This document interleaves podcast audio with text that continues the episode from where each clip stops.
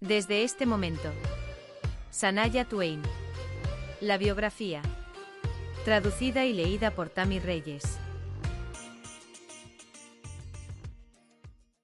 Episodio 19. Viento bajo mis alas. Segunda parte.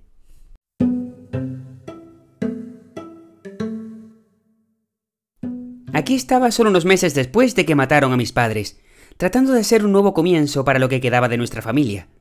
Estaba en un pueblo extraño, rodeado de extraños y tratando de manejar un trabajo que era muy intimidante. Me estaba empujando al límite en todos los sentidos. Francamente, no necesitaba esta complicación adicional a mi sobrecargada vida, pero estaba demasiado agotado emocionalmente para reaccionar. Mi método de afrontamiento era seguir adelante y aguantar los golpes, porque necesitaba mantener este trabajo, simple y llanamente. Estaba en medio de hacer pasar a mi familia por un gran cambio y necesitaba seguir adelante independientemente de las tonterías mezquinas que Sheila creara para mí. Ella me humillaría, de varias formas, durante nuestro tiempo juntos en el programa, y la toleraría a regañadientes. Para empeorar las cosas, alguien había iniciado el rumor de que yo estaba teniendo una aventura con uno de los dueños del resort. Ajá, supongo que eso explicaría mi atractivo salario. Era humillante pensar que alguien podría haber creído esta mentira descarada, pero, por supuesto, nunca hay forma de que una persona se defienda de este tipo de rumores acusadores, así que ni siquiera me molesté en intentarlo. ¿Fue un intento tan inmaduro de sabotearme? Simplemente lo dejé pasar. De hecho, la persona en cuestión siempre fue amable conmigo y nunca se insinuó, lo que lo convertiría en una especie de anomalía en el mundo del espectáculo. El gerente del bar del resort, por otro lado, fue mucho más representativo. Al principio, él también parecía un buen tipo. Más o menos cuando mis hermanos adolescentes iban a llegar de Timmins, le pregunté si consideraría contratarlos como ayudantes de camarero en el Four Winds los viernes y sábados por la noche. Le expliqué que no había nadie en casa para verlos mientras yo actuaba desde las 7 de la mañana hasta la 1 de la madrugada. De esta manera, podrían ganar algo de dinero, luego podríamos conducir todos juntos a casa. El gerente parecía muy empático y dijo que estaría encantado de ayudar. Todo iba muy bien, pero solo unas semanas después me acorraló en el pequeño y oscuro guardarropa escondido en la parte de atrás en un extremo del bar. Entré allí para colgar mi chaqueta, y él me siguió, cerrando la puerta detrás de él. Empujó su cuerpo contra el mío, sujetándome contra la pared, forzando su peso sobre mí. Empujé hacia atrás y le dije bruscamente, Suéltame. Oh, vamos, dijo con picardía. Creo que he sido bastante bueno con ustedes, tus hermanos. No seas tan perra. Luego amenazó con despedirlos tan pronto como los había contratado. Nuevamente le exigí que me dejara ir y comencé a forcejear físicamente con él. Finalmente retrocedió, pero la mueca en su rostro me dijo que este era el tipo de persona que se vengaría. Fue una pequeña sorpresa cuando mis dos hermanos fueron despedidos la semana siguiente. Incidentes como este me hacían sentir tan solo que quería llorar, pero luché contra mis lágrimas y seguí adelante, como si sintiera que tenía que hacerlo. No había tiempo para derrumbarse cuando tenía hermanos que dependían de mí, y nadie en quien confiar a su vez. Tenía que ser fuerte contra Sheila, la carga abrumadora de manejar una familia y los ataques de hombres abusivos. Nunca fui de los que se tomaban las relaciones personales a la ligera, y las aventuras casuales no eran mi estilo. No quiero sonar como un mojigato, pero nunca me acosté con nadie para llegar a nada, sino que claramente lo evité. Simplemente no estaba interesado en coquetear con hombres para pasar tiempo o cualquier otro motivo que no sea tener una relación significativa. He aprendido a no tomarme en serio tales acusaciones, ya que es una táctica muy común que las personas celosas usan como una forma conveniente de lastimar a quienes envidian, pero todavía me molesta. Es barato, trillado y simplemente inmaduro. Una noche, después del trabajo, llegué al bungalow, llamé a Sadie y esperé al par de minutos como siempre. Pasaron unos 15 minutos llamándola por su nombre, y ella todavía no venía. Entre estar molesto porque ella podría estar perdida y sentirme extremadamente vulnerable, sentado allí solo en la oscuridad, mi mente evocó un escenario aterrador en el que mi desquiciado vecino Norman, por supuesto tendría que llamarse Norman, como Norman Bates en la película Psycho, mataba a Sadie para poder estar esperándome adentro sin ninguna advertencia del perro. De ninguna manera iba a salir de mi camioneta. Me di la vuelta y salí disparado de allí, en dirección a la ciudad. ¿Qué voy a hacer por la noche? pensé. El único lugar que se me ocurrió fue Pierce, el baterista de la banda. Habíamos tenido una pequeña reunión del elenco en su casa no mucho antes, y recordé su dirección. A las 3 de la mañana, ahí estaba yo, llamando a su puerta. Afortunadamente, Pierre respondió. Era un tipo muy agradable, de temperamento apacible. Le expliqué mi situación, que tenía miedo de quedarme en mi bungalow y que por favor me dejara dormir en su sofá hasta la mañana. Con su fuerte acento francés, me invitó a pasar y me instaló en una habitación lateral para dormir. Al día siguiente, vi a Pierre detrás del escenario. Su rostro estaba arañado y sus labios estaban cortados, como si hubiera estado en una pelea. ¿Qué te ha pasado? le pregunté. Me llevó a un lado y me explicó lacónicamente que otro miembro de la banda, que vivía justo al lado, debió haberme visto llegar o salir de la casa, y con rencor compartió la gran noticia con el elenco. Como era de esperar, la historia de que había pasado la noche allí llegó rápidamente a la novia del baterista, quien luego se molestó mucho, confrontó a Pierre y se enfadó con él. Mi primera reacción fue reírme, ya que supuse que él le contó una historia adornada sobre por qué me quedé a dormir. Tal vez un intento de ponerla celosa, y fracasó. O el pobre Pierre simplemente tenía una chiflada por novia. Sin embargo, me sentí mal, ya que me había hecho un favor, después de todo. Las obvias malas intenciones del músico vecino me hicieron sentir rechazado y marginado por todo este drama porque mi perro no apareció. Fue demasiado tratar de entender la mentalidad del elenco y sus pequeños dramas. Todo era una tontería, de verdad. Haciendo toda la situación aún más tonta, cuando regresé al bungalow por la mañana, adivina quién estaba allí esperándome, felizmente moviendo la cola. Sadie.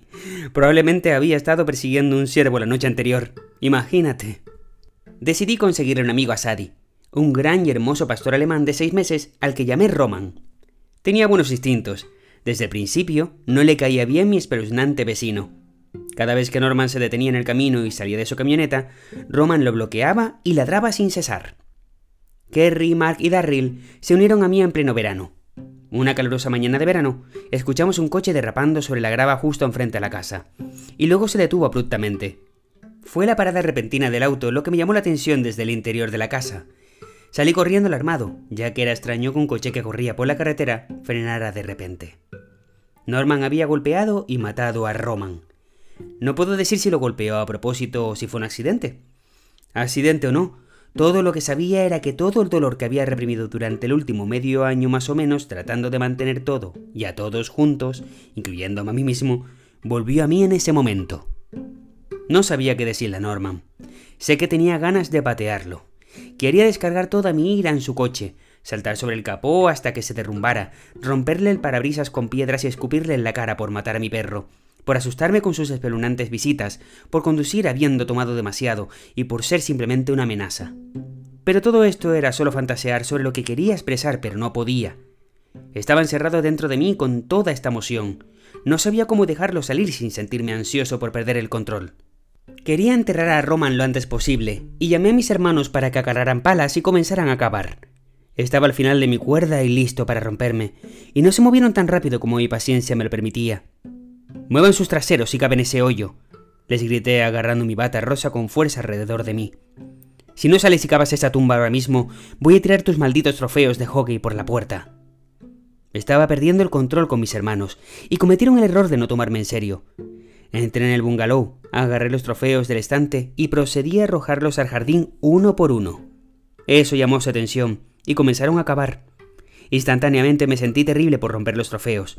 Puse mi energía emocional reprimida en mi brazo lanzador ese día, y esos trofeos salieron volando, pero gran parte de ella aún permanecía desatada. Fue difícil para mí encontrar salidas para mis sentimientos cuando estaban tan preocupados por mantener la cabeza fría como el responsable. Fue muy triste llevar el cuerpo inerte de Roman a la tumba. Solo ocho meses antes, habíamos visto cómo bajaban a nuestros padres a tierra, y ahora otro entierro. Esto fue demasiado para mí, y lloré profundamente por la tristeza del amor y la pérdida, y por la brutal paliza que la vida parecía estar sirviendo a los niños. Lamenté enloquecer a mis pobres hermanos. Acababan de conocer a Roman, pero estoy seguro de que debieron sentir la importancia de lo que había sucedido y el recordatorio de que el dolor estaba allí mismo, en la punta de sus palas. La muerte de nuestros padres estaba aún muy fresca. Por esa época escribí una canción triste llamada Hallelujah, una canción que luego terminé con Mood Lang y se tituló God Bless the Child, que grabé en The Woman in Me. Estaba parado en el camino de grava frente a mi casa de alquiler sin terminar, en un estado de duelo y entumecido, mirando hacia las colinas del bosque. Y comencé a llorar y cantar la letra y la melodía. Estaba en mi camino de regreso a la casa desde el río cuando escuché los gritos agonizantes de un oso en la distancia. Continuó durante mucho tiempo y mi corazón se rompía por él. Normalmente, cuando esto sucede, significa que alguien le disparó un oso y no terminó el trabajo, y el oso logró escapar herido y ahora deambulaba con dolor, o quedó atrapado en una trampa esperando en agonía hasta que se desangra. La muerte o el trampero volvía y lo remataba. Siempre me molestaba cuando personas que no tenían habilidad con un arma le disparaban a un animal, lo hirieran y luego se dieran por vencidos. Me refiero a que si lo matas, mátalo de una vez o no cases. Creo que los cazadores deberían tener cursos anuales antes de cada temporada de caza, para asegurarse de que sus habilidades de tiro están a la altura, ya que con el tiempo entre temporadas la puntería puede oxidarse y el tiro de prácticas termina sobre animales vivos malheridos. Eso es simplemente bárbaro, en mi opinión. Yo casé con mi padre y mis abuelos mientras crecía, y se enfatizó fuertemente que el objetivo siempre era matar a tu presa rápidamente para evitar el mayor dolor posible para el animal. Es muy difícil dispararle a cualquier animal sin causarle dolor, a menos que sea extremadamente preciso y lo mate instantáneamente con un disparo directo al corazón o al cerebro. Prefiero mucho más ser vegetariano y evitar cualquier asociación con esto y, para ser honesto, cazamos nuestra perdiz común del bosque de Ontario. A menudo en el árbol, no siempre llevábamos un arma con nosotros, lo hacíamos a mano. A las perdices les gusta estar cerca del suelo y en arbustos bajos, a menudo varios de ellos juntos. De modo que si un par de personas se abalanzaban sobre el grupo en el momento justo, a menudo podía agarrar dos o tres. Un giro rápido del cuello hacía el trabajo incluso más rápido que dispararles. Odiaba este método práctico, y era una habilidad que no puedo decir que haya adquirido con ningún placer u orgullo. Pero fue más rápido para el pájaro que las balas. Cazaba perdices hasta los 20 años, ya que eran fáciles de conseguir justo al lado de la carretera. Los limpiaba allí mismo, ya que es mucho más fácil hacerlo cuando aún están tibios, pisando sus alas con un pie a cada lado del pecho, tirabas de los pies y estaba listo para la sartén o el congelador. No hay mucha carne en una perdiz, así que una vez que había acumulado un puñado, hacía una comida con ellos. No juzgo a nadie que case o coma carne, ya que creo que es una elección muy personal, pero me cuesta imaginar que alguna vez maté y limpié algún animal con mis propias manos. Todo esto me parece otra vida ahora, ya que no he comido ninguna parte de un animal en unos 20 años, y mucho menos he matado a ningún animal. Las producciones musicales de Dirjas cambiaban periódicamente. Uno de mis favoritos, de mi tercer y último año allí, era una parodia del musical Cats, llamado, por supuesto, Dogs interpreté a un caniche rosado que caminaba de puntillas por el escenario, mitad cantando, mitad actuando, y mayormente sintiéndome tonto el resto del tiempo. De hecho, fue divertido hacerlo, debido a su extraño sentido del humor y al hecho de que me llevó lo más lejos posible de mi experiencia como cantautor. Disfruté la oportunidad de esforzarme musicalmente y lo vi todo como parte de una educación continua. Sin embargo, abordar todos los estilos bajo el sol, excepto el mío, comenzó a ralentizar mi progreso como compositor y mi búsqueda de un contrato discográfico. A veces, un concierto constante y estable puede ser perjudicial para un artista. Es bueno estar cómodo, pero no demasiado cómodo.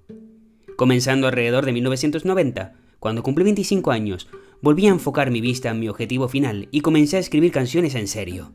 La muerte de mis padres motivó una canción llamada Send It With Love cada vez que pienso en ti, parece tan injusto que tengo que cerrar los ojos para verte ahí. Sé que lo estoy logrando ahora, pero es difícil. No puedo comenzar a decirte lo suficiente. El dolor es demasiado, y doy mi corazón en una oración, y lo envío con amor. Obviamente, esa canción era personal para mí. Hice una demostración aproximada de Sandy with Love, pero nunca volví a terminarla ni a hacer una grabación adecuada. Finalmente, los productores involucrados lo lanzaron en contra de mis deseos durante la etapa de demostración una vez que mi carrera comenzó a mejorar. No One Needs to Know fue otra canción que escribí durante el periodo de Dirhast, pero finalmente fue terminada y producida por mi futuro esposo Matt, y lanzada en el álbum de Woman in Me. Había un sentimiento más juguetón y alegre detrás de esa canción, que a menudo usaba mis escritos en el periodo inmediatamente posterior a la pérdida de mis padres para salir de mi tristeza y entrar en un mundo más ficticio, donde las cosas eran felices e ideales.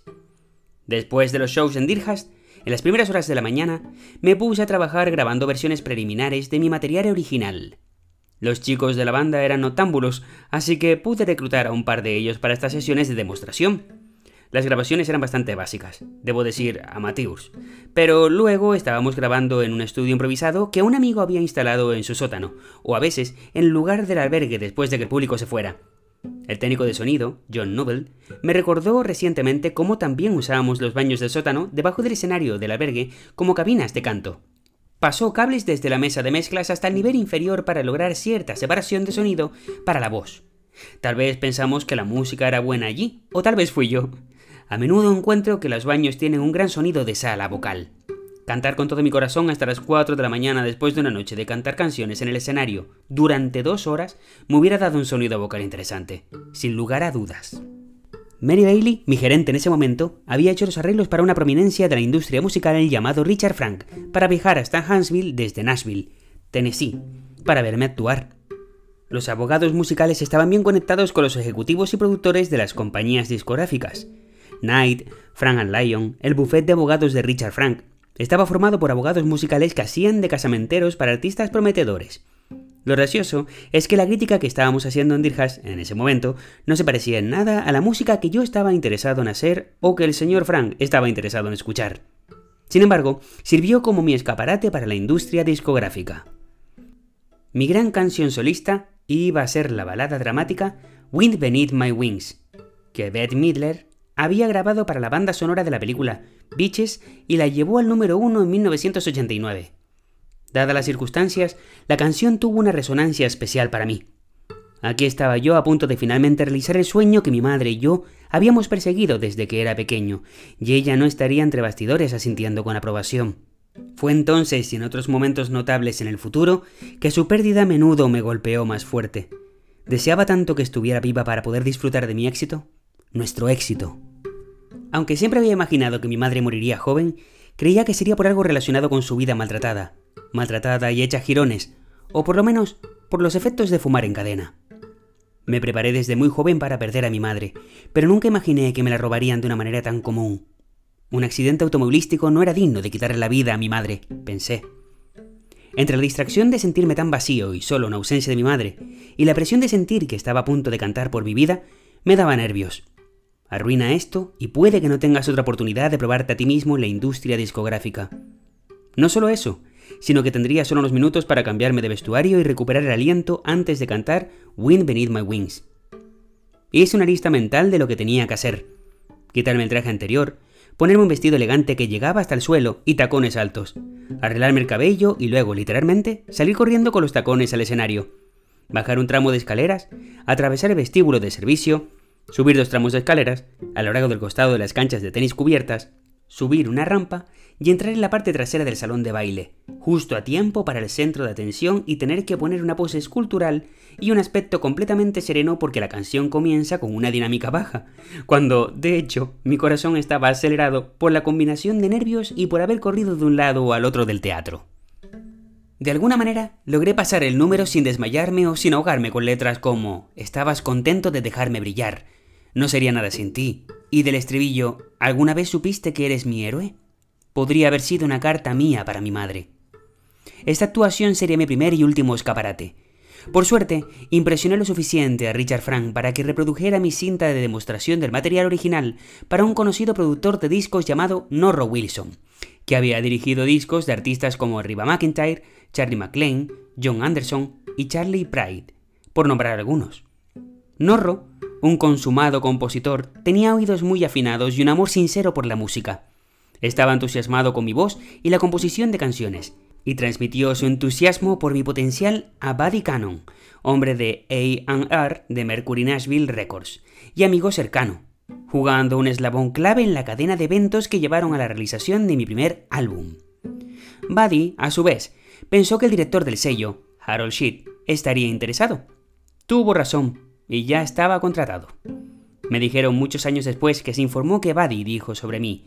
Ella firmó y a mí me tomaron una foto.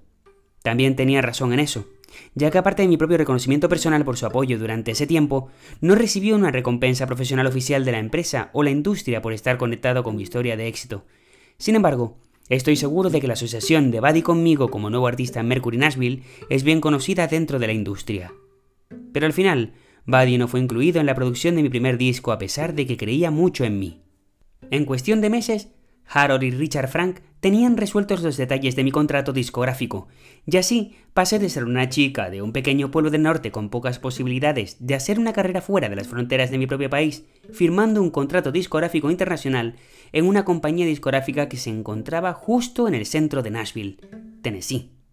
Nashville, hogar de gigantescas estrellas del canto, los mejores productores discográficos, megastudios, compositores de éxito, músicos de clase mundial y básicamente la creme de la creme de la industria musical. Este era el gran momento, el único lugar para estar si estabas tratando de triunfar como artista de música country. El sueño de mi madre por fin se estaba haciendo realidad.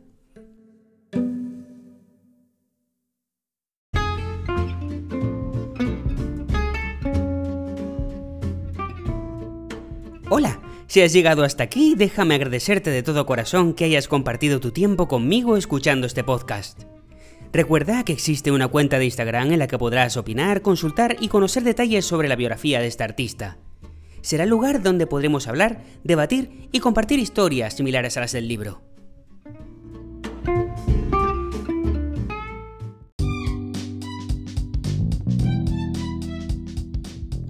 También dispones de canales audiovisuales como TikTok y YouTube, donde podrás encontrar el álbum conmemorativo del 57 cumpleaños de Sanaya The Flame, con canciones inéditas, covers y lives remasterizados que estará disponible en nuestro canal de YouTube y muy pronto en Spotify, donde además encontrarás la playlist del podcast Sanaya Twain Simple Hits.